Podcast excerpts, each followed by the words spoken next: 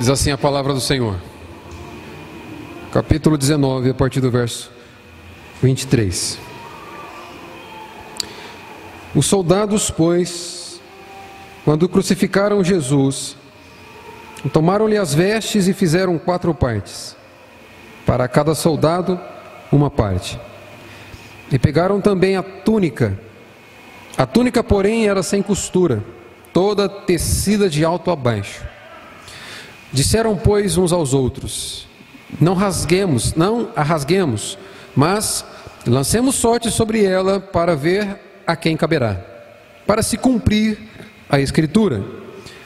Repartiram entre si as minhas vestes e sobre a minha túnica lançaram sortes. Assim, pois, o fizeram os soldados. E junto à cruz estavam a mãe de Jesus e a irmã dela, e Maria, mulher de Clopas, e Maria Madalena. Vendo Jesus sua mãe, junto a ela o discípulo amado, disse: Mulher, eis aí teu filho. Depois disse ao discípulo: Eis aí tua mãe. Dessa hora em diante, o discípulo a tomou para casa. Depois, vendo Jesus que tudo já estava consumado, para se cumprir a escritura, disse: Tenho sede. Estava ali um vaso cheio de vinagre.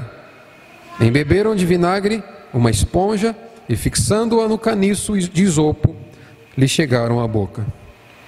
Quando, pois, Jesus tomou o vinagre, disse: Está consumado. E, inclinando a cabeça, rendeu o Espírito. Até aqui a leitura da palavra de Deus. Vamos ter mais um tempo de oração, no intuito de clamar ao Senhor para que Ele nos direcione na exposição e na compreensão da Sagrada Escritura.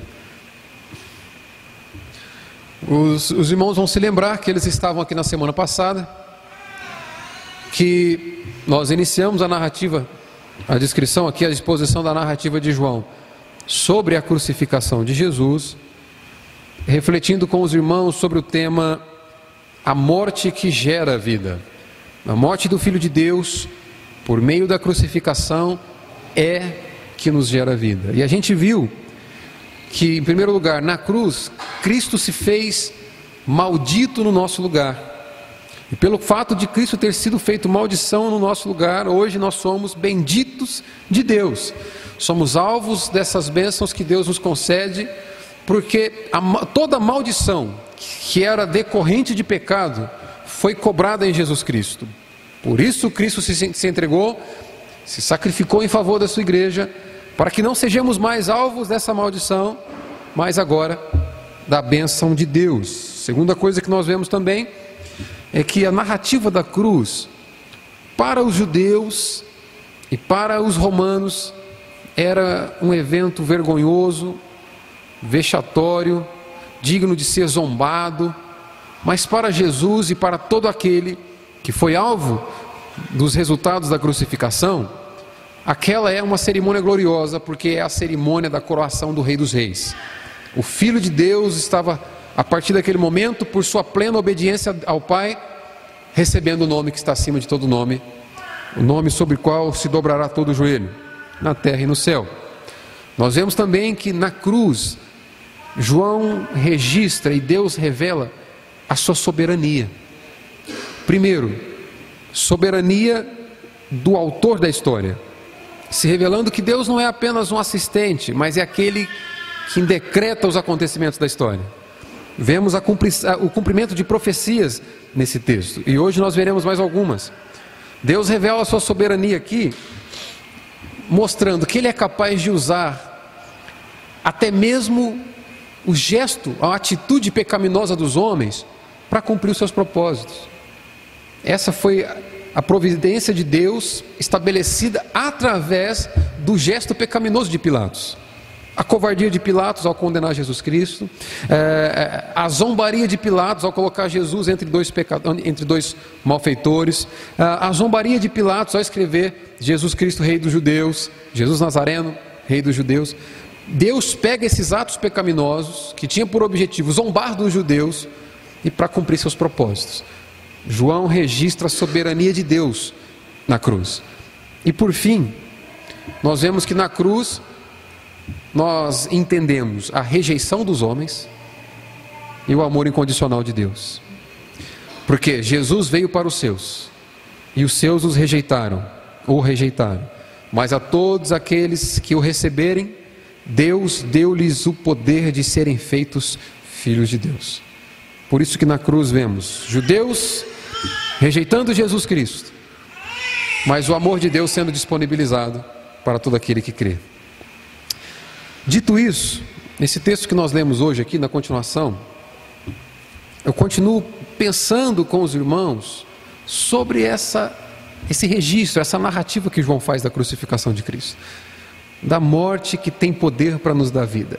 E o primeiro destaque que eu faço aqui, pegando um gancho ainda na exposição anterior, é que João, mais uma vez, vai apresentar com esse registro que nós lemos, que Deus não é assistente da história. Deus é autor soberano que decreta a história, cada acontecimento. E além de mostrar Deus como autor da história, ele mostra Jesus Cristo como fiel cumpridor da vontade de Deus. Nós vamos ver isso aqui. Primeiro ponto que eu destaco então é que os registros dos apóstolos deixam claro, os registros de Cristo, de, dos apóstolos, sobre a crucificação de Cristo, deixam claro que a história não é mera, o mero acontecimento de fatos gerados pelo acaso. A sua história não é fruto do acaso. Os registros dos apóstolos nos faz entender que a história é resultado dos decretos divinos. Deus é o autor da história, Deus é legislador da existência da humanidade e Deus é o supremo criador de todas as coisas, inclusive da história da sua vida. Olha comigo aí nos versos 23. 23 ao 24 nós vamos ver o seguinte: Os soldados, pois, quando crucificaram Jesus, tomaram-lhe as vestes e fizeram quatro partes, para cada um uma parte, para cada soldado uma parte. E pegaram também a túnica. A túnica, porém, era sem costura, toda tecida de alto a baixo. Disseram, pois, uns aos outros: Não a rasguemos, mas lancemos sorte sobre ela para ver a quem caberá, para se cumprir a Escritura. Repartiram entre si as minhas vestes e sobre a minha túnica lançaram sortes. Assim, pois, o fizeram os soldados. Mais uma vez, irmãos, é necessário que fique claro para nós que a cruz não é o, o, êxito, o resultado da cruz não é o êxito dos judeus no seu plano de matar Jesus Cristo. A cruz não é o resultado da covardia de Pilatos. A cruz é o resultado do decreto de Deus. É por isso que eu afirmo com esse texto aqui, com esse ponto primeiro, que o registro de João nos mostra que Deus não apenas assiste, ele escreve a história. Quando João registra que a atitude dos soldados em repartir as vestes de Cristo, porém lançar sorte sobre a túnica de Cristo, dizendo que para se cumprisse a Escritura, é porque no capítulo 22 de Salmos, isso é muito claro. Eu queria que você olhasse lá, volta lá, corre para mim comigo aí no capítulo 22 de Salmo.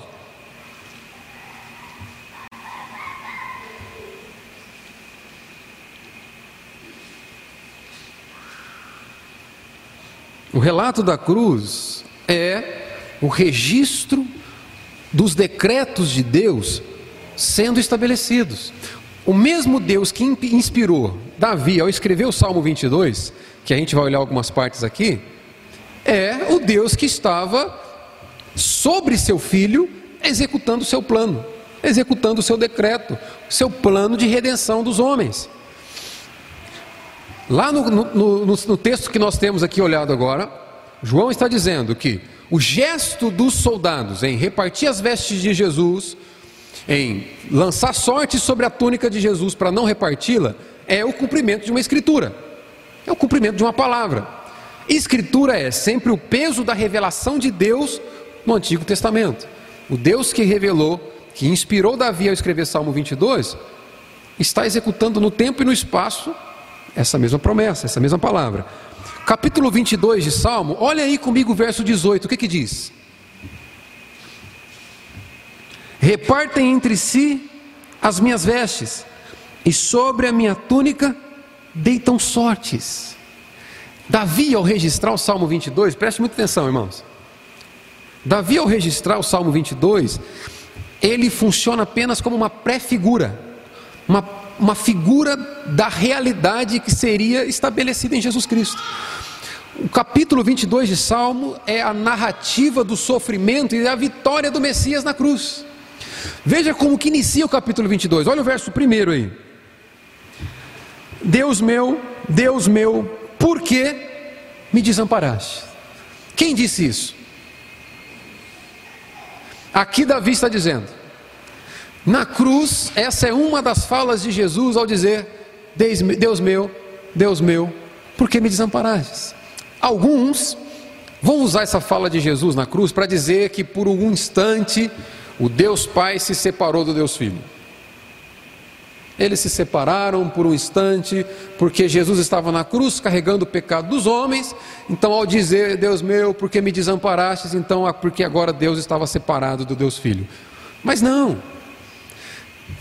Se Deus Pai, Deus Filho e Deus Espírito Santo se separasse por algum momento da história, isso seria um problema, porque Deus não muda. Aliás, Deus é Deus porque Ele é imutável, Ele é perfeito no seu ser. Não, quando Jesus diz, Deus meu, Deus meu, por que me desamparaste na cruz? É como se ele estivesse levando os seus ouvintes, levando aqueles que estavam assistindo aquela cena, a correr no Salmo 22 para entender o que está acontecendo. É como se Jesus estivesse dizendo o seguinte: olha, isso aqui não é resultado do êxito dos judeus, isso aqui não é resultado da covardia de Pilatos, isso aqui é resultado dos decretos do meu pai, que foi feito conhecido como figura, lá no Salmo 22. Lá no Salmo 22, vocês entenderão, correm para lá, vocês entenderão o que está acontecendo na cruz. Olha o verso 16: mais luz ainda é lançado, cães me cercam, uma súcia de malfeitores me rodeia, traspassaram-me as mãos e os pés. Quem teve suas mãos e pés traspassados? Salmo 22, há tantos anos antes, foi apresentado para os homens aquilo que seria realizado na cruz. Deus está governando aquela situação.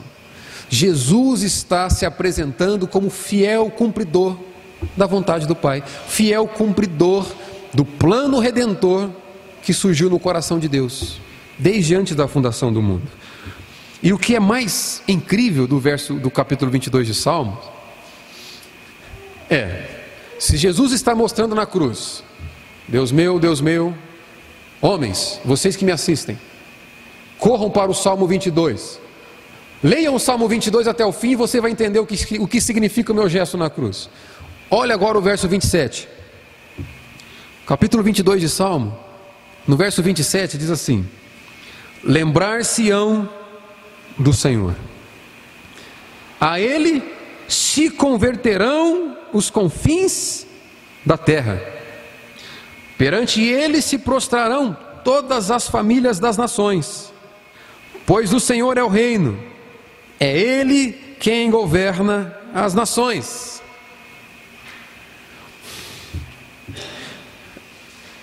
Quando Jesus e não quis por um instante receber os gentios, no capítulo 12 de João, os gregos querem conhecer Jesus.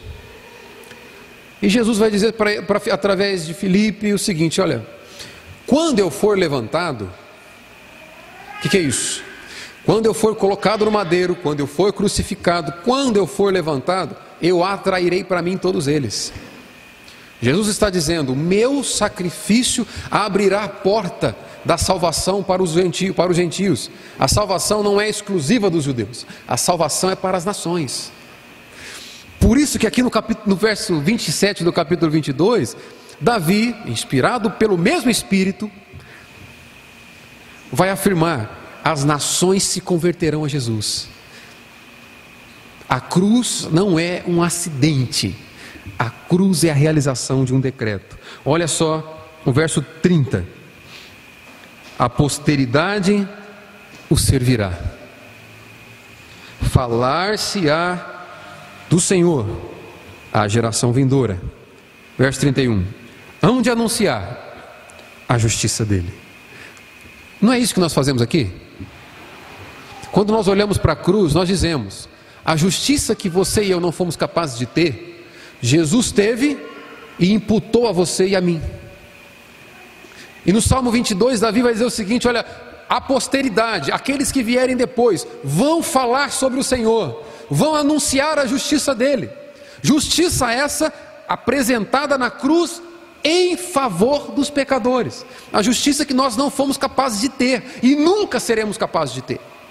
Jesus teve e nos deu de graça. A cruz é o acontecimento onde nós temos acesso a essas verdades. A justiça do Filho de Deus é dada de presente ao seu povo, é dada de presente a nós. Olha aí no final do verso 31. Hão de vir a anunciar a justiça dele ao povo que há de nascer. Contarão que foi ele quem o fez há uma íntima relação do Salmo 22 com a cruz. O último versículo do Salmo 22 vai dizer o seguinte: Olha, vão anunciar que foi o Senhor quem fez. O verbo fazer aqui no, no hebraico indica que alguém assume a responsabilidade, vai lá e executa. A última fala de Cristo na, na cruz foi: está consumado, está feito. Ele fez. Ele levou ao cabo aquilo que tinha que ser feito. A cabo o que tinha que ser feito. Jesus fez. Nós estamos diante do relato da execução do plano de Deus. Nada aqui é por acaso. Em Jesus, todas essas predições de Davi se tornaram realidades, mostrando que Deus não é mero assistente da história, mas autor dela. Eu disse que nesse primeiro ponto que João, através do seu registro, nos mostra que Deus é autor da história e Jesus é o fiel cumpridor da vontade do Pai. Evangelho de João, capítulo 19, olha o verso 28. Jesus se apresenta como fiel cumpridor da vontade de Deus. Depois, vendo Jesus que tudo estava consumado para cumprir a Escritura. Disse: Tenho sede. Estava ali um vaso cheio de vinagre, embeberam de vinagre uma esponja e, fixando-a num caniço de isopo, lá chegaram à boca. Olha que interessante isso aqui, e nos leva a enxergar Jesus como sendo o nosso maior exemplo. No, no meio da agonia da morte, esgotamento mental, Jesus traz à memória as Escrituras para cumpri-la cabalmente, perfeitamente, no meio daquela agonia de dor, todo ensanguentado, com, com a mente transbordando de, de, de variações. Jesus respira e Jesus traz a memória e declara mais uma vez a Escritura para que ela se cumpra, dizendo: Tenho sede. Jesus se apresenta aqui como aquele que é o fiel cumpridor dos decretos de Deus. Jesus se apresenta aqui como sendo aquele para quem toda a Escritura aponta e até o seu último fôlego de vida, ele faz questão de levar a cabo tudo aquilo que foi profetizado acerca dele. As Escrituras transbordam Jesus, porque Ele é a própria palavra viva de Deus. Na cruz, Jesus se revela como sendo palavra viva de Deus. Ele a lança mais uma vez.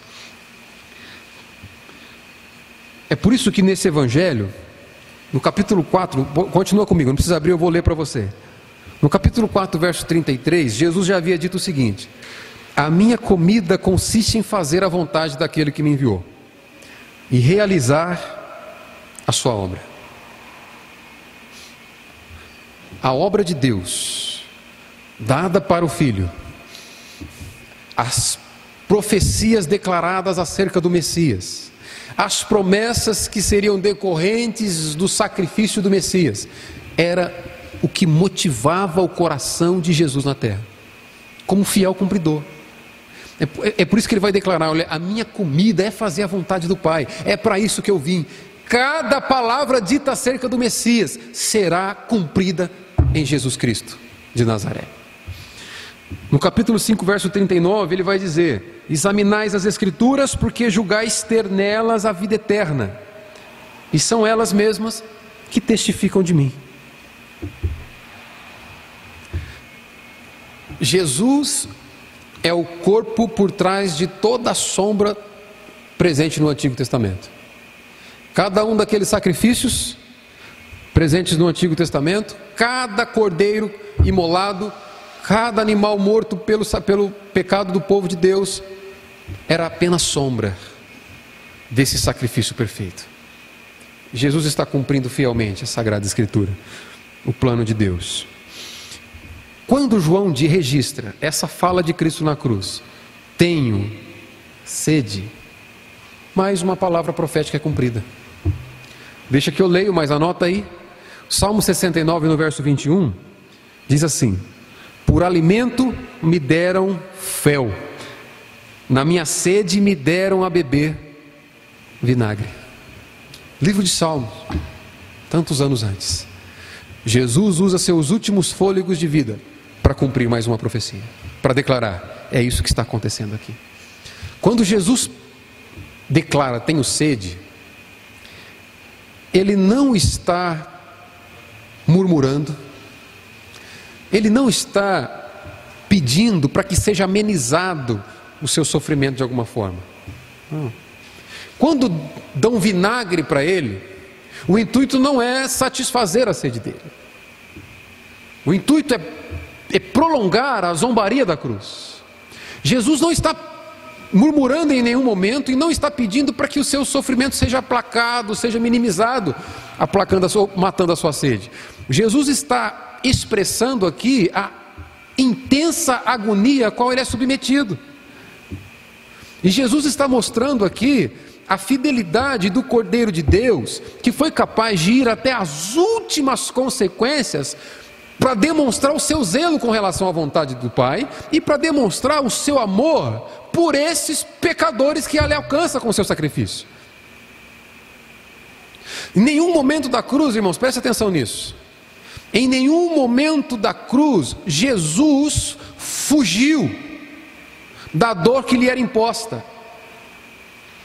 Sacrifício voluntário para Deus em favor de pecadores. Jesus não está murmurando e muito menos pedindo para que o seu sofrimento seja diminuído.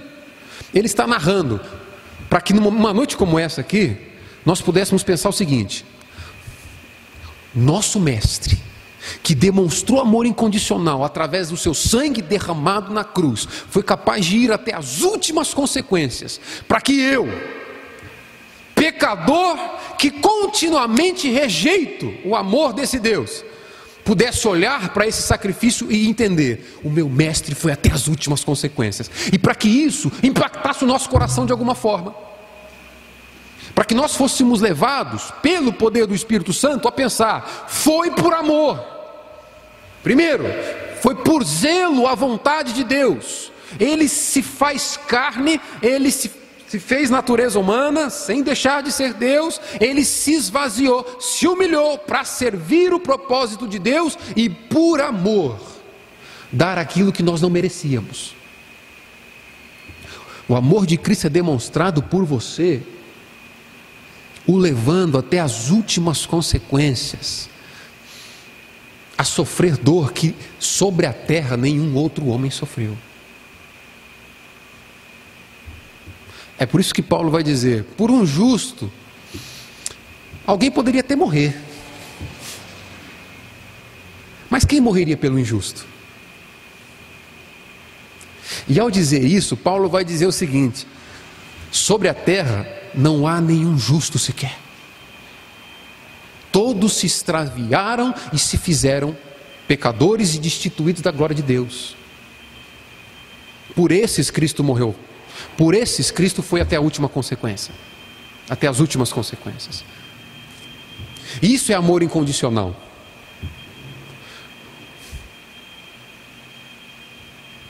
Não espera que você preencha requisitos.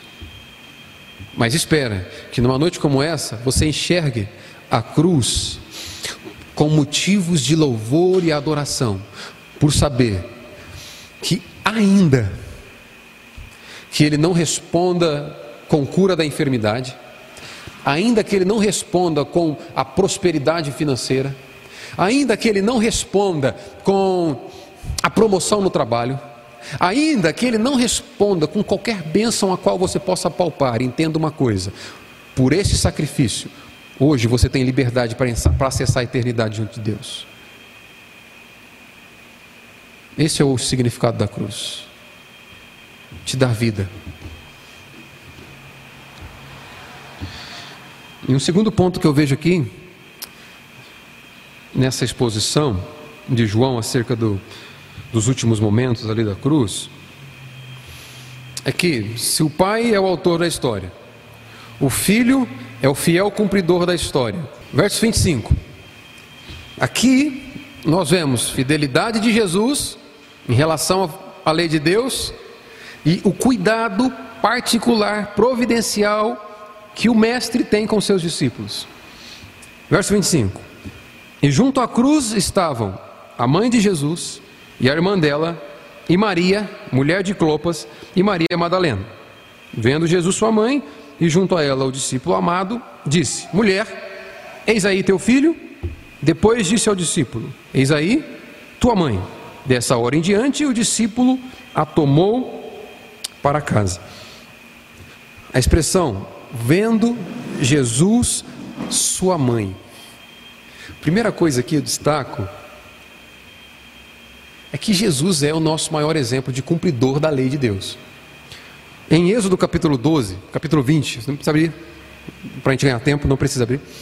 Êxodo capítulo 20, verso 12 no capítulo em que Deus narra os dez mandamentos para, o seu, mandamentos para seu povo, Deus vai dizer o seguinte no verso 12: Honra teu pai e tua mãe. Jesus se manifesta na terra como o perfeito cumpridor da lei de Deus. Embora, não vou explicar isso aqui, a, a ênfase dessa fala de Jesus em relação a Maria não é apontar para o mandamento do, de honrar pai e mãe, mas está embutido aqui, está implícito aqui, essa fidelidade do Filho de Deus em cumprir com os mandamentos. Em, ao dizer para Maria, mulher, eis aí teu filho, e ao dizer para João, discípulo amado, eis aí tua mãe, Jesus está cuidando, perceba isso, irmãos, nos últimos momentos da cruz. No, lá, nas, nas últimas dores de angústia, Jesus não deixou de cuidar dos seus. A mulher, naquele tempo, no contexto de Israel, que perde o marido e perde o primogênito, que é o responsável pela casa depois do marido, passa a viver numa, numa condição muito difícil. Jesus, mesmo na cruz, se atenta a esse cuidado, olhando para Maria e dando para ela a provisão do discípulo amado que é Jesus. E olha, também é provisão para João, o discípulo amado, ao ele dizer: João, eis aí tua mãe. João teria agora o privilégio de poder conviver com aquela que conviveu com o mestre 30 anos. Imagina o que esse discípulo que amava o mestre não pôde conhecer do mestre acerca de sua mãe. Providência de Cristo no último instante. Ele é fiel cumpridor da lei de Deus, ele honra sua mãe, mas a ênfase principal aqui é que a gente deve meditar essa fidelidade de Jesus, esse cuidado que Jesus tem com relação às suas ovelhas, ao seu povo. Mesmo nos últimos fôlegos de vida, ele não se desligou desse cuidado. Ah, essa, essa é a ênfase que eu quero dar aqui. No capítulo 17, você não precisa abrir, nos versos 11 e 12, lá vai ser dito o seguinte: Já não estou no mundo, Jesus vai interceder pelos seus discípulos, junto do Pai, dizendo: Já não estou no mundo, mas eles continuam no mundo. Ao passo que eu vou para junto de ti, Pai Santo, guarda-os em teu nome, que me deste, para que eles sejam um, assim como nós. Quando eu estava com eles, guardava-os no teu nome e protegi-os, e nenhum deles se perdeu, exceto o filho da perdição, para que se cumprisse a Escritura. Jesus é o fiel pastor comprometido com o cuidado de suas ovelhas. Esse é o ponto aqui. E João faz questão de registrar isso, para que nós tivéssemos acesso numa noite como essa. Ele se revela como bom pastor. Terceiro ponto que eu tiro aqui para nós é que essa narrativa de João nos mostra a vitória definitiva de Jesus Cristo e de sua igreja. Versículo 30. Quando, pois, Jesus tomou o vinagre, disse: O que, que ele disse? É importante nós espremermos um pouquinho o significado dessa palavra. Eu afirmei que o terceiro ponto dessa exposição é que na cruz nós vemos a vitória definitiva de Jesus e a vitória definitiva da igreja de Cristo. Jesus vai dizer, como últimas palavras, está consumado. Essa expressão aqui, no original, é uma palavra única, tetelestai que traz vários significados em si. Primeiro, a expressão usada por João, que Jesus declara na cruz, tetelestai, em primeiro momento significa missão cumprida.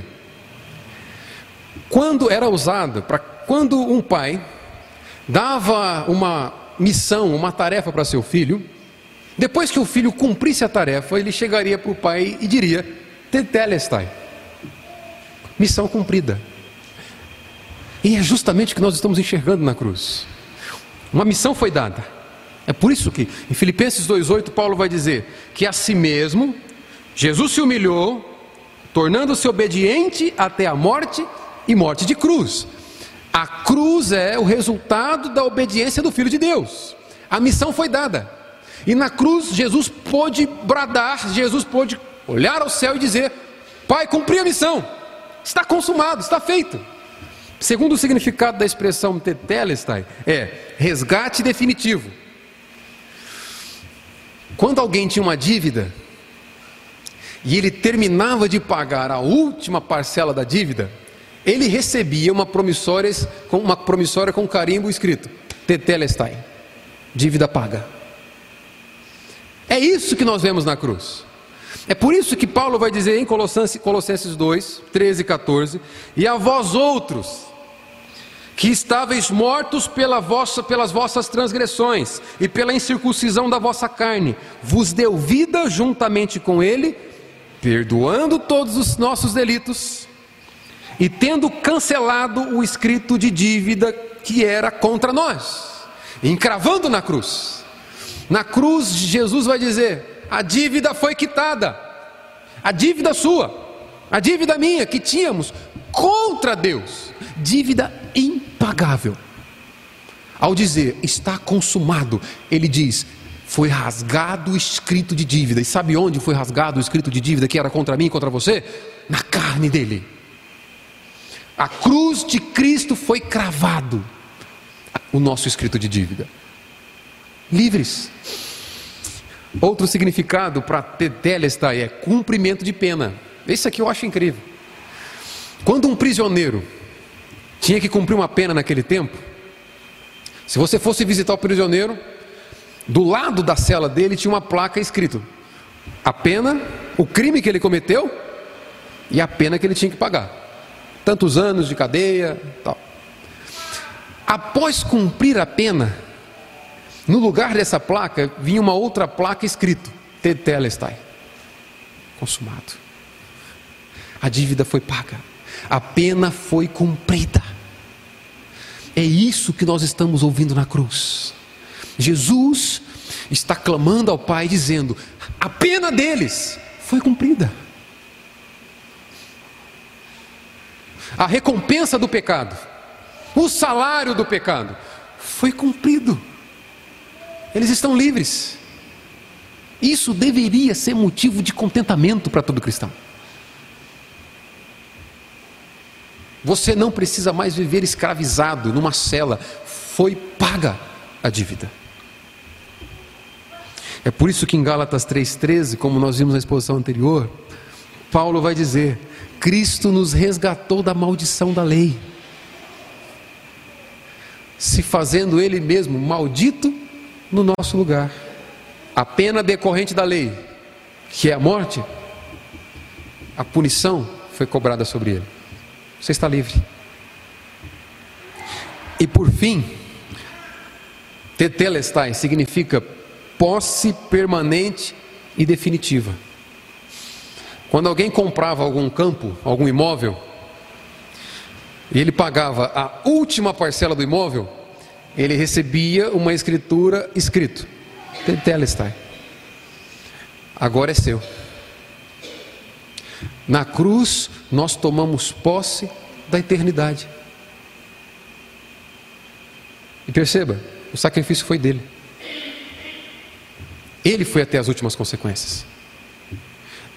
É por isso que ele vai dizer em João 14: A casa de meu pai há muitas moradas. Eu vou preparar-vos lugar.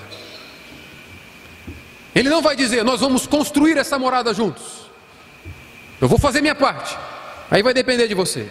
Na cruz, Jesus não vai dizer: Eu fiz a minha parte, agora você está livre para fazer a sua. Não, na cruz ele vai dizer: Está consumado, está pago, está quitado, está feito. Agora você tem posse da eternidade, porque eu conquistei para você. Está quitado. Ao dizer que está consumado, a justiça que você e eu jamais seremos capazes de ter, Ele nos disponibilizou. E o pecado que você e eu jamais seremos capazes de pagar por Ele, foi cobrado na conta de Cristo Jesus. Está consumado. E por fim, cabe uma característica interessante que eu vejo na narrativa de João sobre essas últimas palavras de Jesus. Não sei se você já percebeu.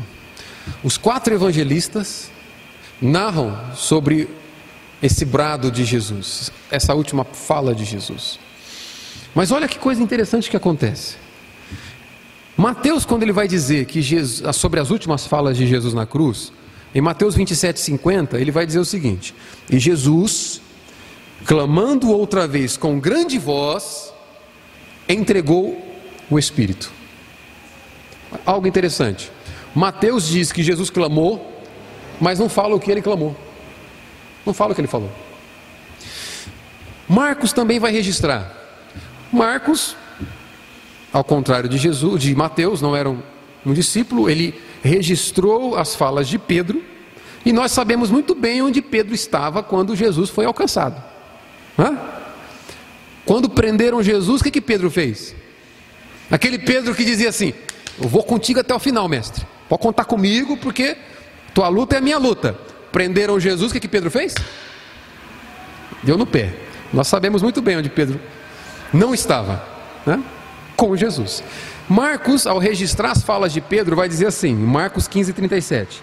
Mas Jesus, dando um grande brado, expirou. Outro evangelista diz que Jesus gritou mas não fala o quê. Lucas ele vai um pouco mais próximo.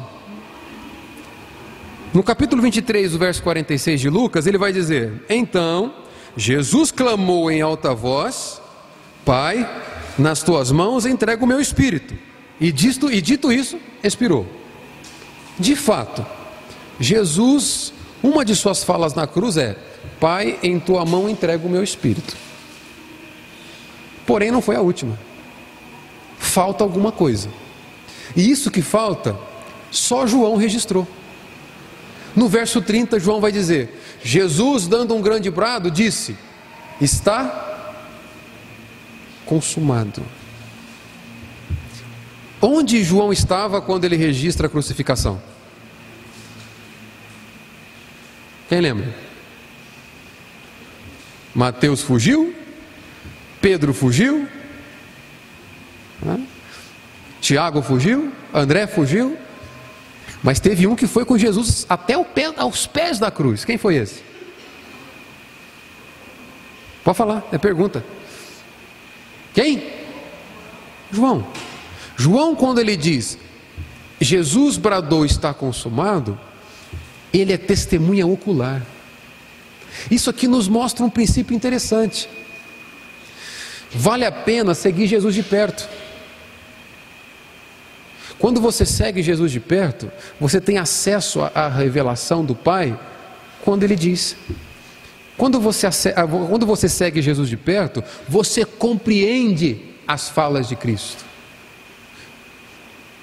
Isso fica como princípio para nós, irmãos. Não é bom ser um crente que segue Jesus de longe. Sabe aquele crente que segue, Jesus está lá. Jesus está, indo, está, está governando a vida da igreja, mas o crente é aquele que está por aqui. Seguir Jesus só em momento de conveniência. Agora eu estou precisando de uma bênção, estou precisando de uma cura, então deixa lá, porque ele, em Jesus tem isso aí, né? Então vamos lá. Agora não, ele já me abençoou, ele já me curou, então agora eu, eu sigo a minha vida para cá e Jesus para lá. Vale a pena seguir Jesus de perto. João teve acesso a essa expressão do nosso mestre. Vocês agora estão livres. Só entende quem que foi realmente liberto?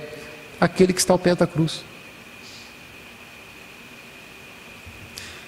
O caminho para o fim para você. Quarto ponto e último que eu tiro daqui é que nós vemos na cruz que Jesus tem todo o controle da situação e ele se entrega voluntariamente. A parte B do verso 30 diz assim: E inclinando a cabeça, rendeu o espírito.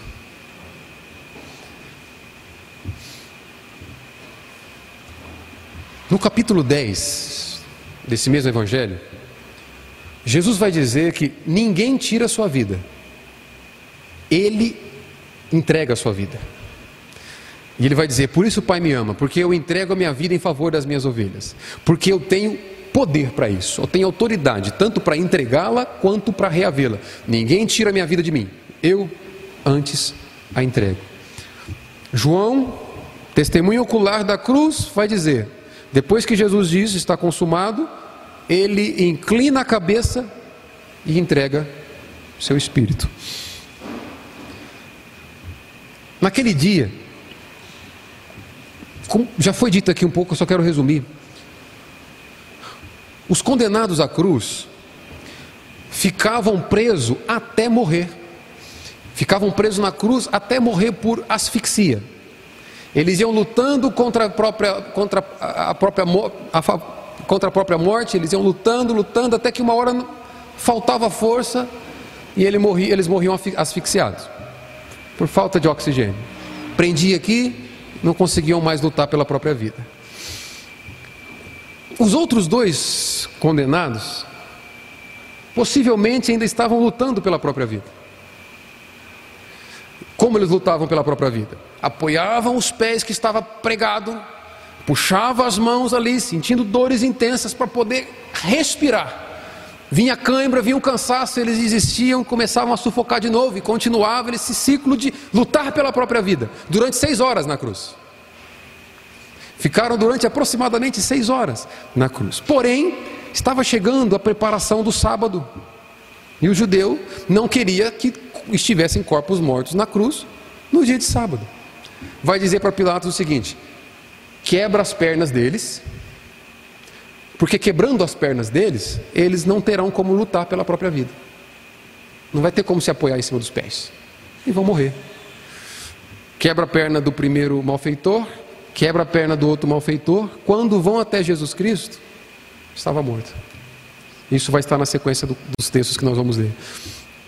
Por isso, João diz: Ele entregou a própria vida parou de lutar pela vida. E mais uma vez, outra profecia se cumpre, pois foi dito que nenhum dos seus ossos seriam quebrados. Na cruz nós vemos o nosso redentor entregando a própria vida para que nós pudéssemos viver. E eu concluo com você. João vai apresentar mais uma vez que Deus é soberano sobre a história da humanidade. Deus é autor da história. Nós vemos também aqui que Jesus é exemplo de fidelidade às ordens de Deus, aos mandamentos de Deus, e é Ele quem providencia amor sacrificial e que providencia o cuidado das suas ovelhas, dos seus discípulos. Vimos aqui que na cruz temos vitória definitiva de Jesus e da igreja. E vemos aqui que a entrega de Cristo foi voluntária. Algumas aplicações breves para nós encerrarmos. Primeiro, irmãos, assim como a vida do Filho de Deus estava sob total governo do Senhor soberano, não pense que é diferente com você.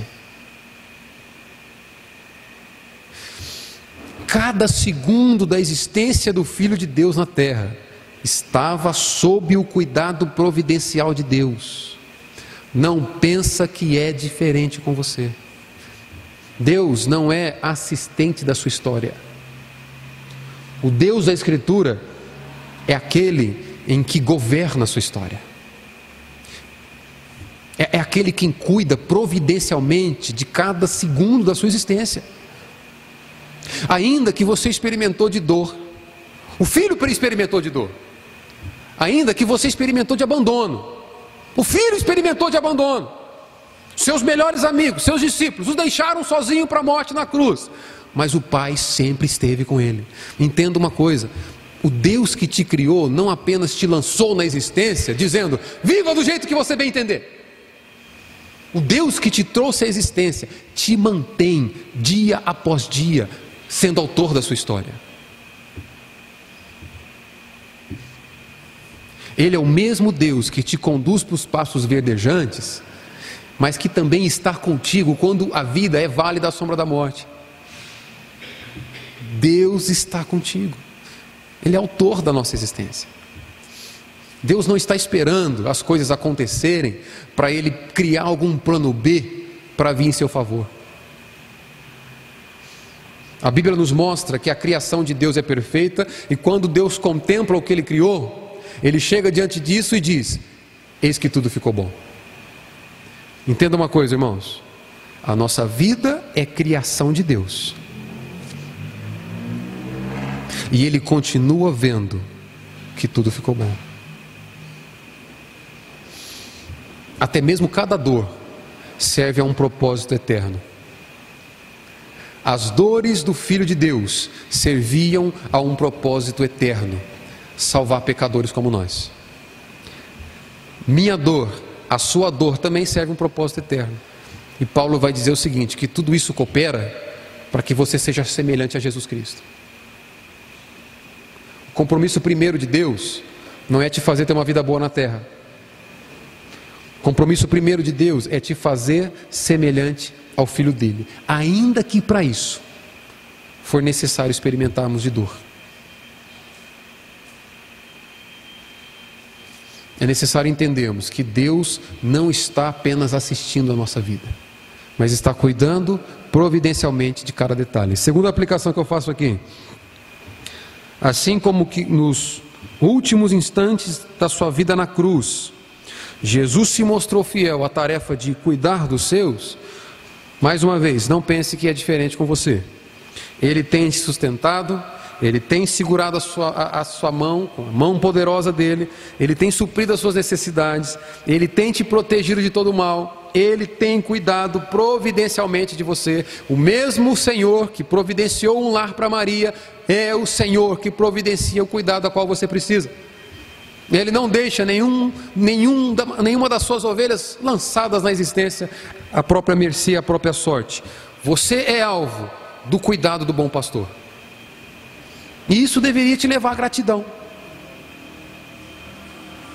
Por isso que Paulo vai dizer: Não andeis ansiosos por coisa alguma. Filipenses 4:6. Não andeis ansiosos. Ao contrário, façam conhecida diante de Deus as suas petições por meio da oração, da súplica, com ações de graças. O que, que Paulo quer nos ensinar com isso? Quando você for orar pedindo alguma coisa, apresentar suas dores, suas ansiedades, suas angústias, olha para trás e lembra de tudo que ele já fez. Traga para sua oração todo o cuidado providencial de Deus até agora. E Paulo vai dizer que assim o nosso coração vai ser transbordado de uma paz que excede o entendimento humano. O mesmo Jesus que cuidou de Maria, que cuidou de João, cuida de você. Terceira aplicação aqui: a cruz nos concede vitória definitiva. Definitiva. Nós não estamos mais separados de Deus. Estávamos antes. Mas ele foi punido para que nós nos ligássemos a Deus novamente. Nós não estamos mais separados de Deus. Por isso que em 1 Pedro 3,18 Pedro vai dizer: Jesus Cristo foi morto pelo pecado dos homens, pelos pecados, o justo pelos injustos, para nos conduzir a Deus. Hoje nós temos, nós podemos ter Deus como nosso alvo e irmos até Ele sem sermos rejeitados, porque para isso Ele nos morreu. Nós não estamos mais separados de Deus. Segundo, você não é mais escravo do pecado. Quando Jesus diz que a dívida foi quitada, havia uma escravidão sobre mim e sobre você. Essa escravidão é a escravidão que o pecado estabelece sobre nós. E na cruz Jesus diz: Você está livre. Você não é mais escravo do pecado. Agora você é capaz de lutar contra o pecado. Agora você é capaz de lutar contra ele. Agora nós podemos viver em santidade. Porque com uma única oferta que ele entregou, ele nos aperfeiçoou para sempre. E a evidência é que você está lutando para ter uma vida que o agrada. E por fim, ao sabermos que Jesus se entregou voluntariamente até a morte, faz todo sentido nós vivemos para Ele agora. Eu finalizo com você, irmãos. A nossa situação era tão desesperadora, o nosso problema era, era tão grave, que somente a morte do Filho de Deus para reverter o nosso quadro.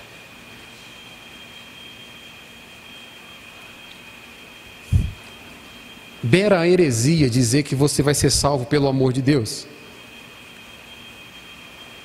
Se nós nos esquecemos de mencionar a cruz. Ninguém será salvo sem a cruz. A sua e a minha ofensa a Deus era tão grave que somente o sangue do ser mais precioso que já prisou sobre a terra para nos fazer aceitáveis diante de Deus.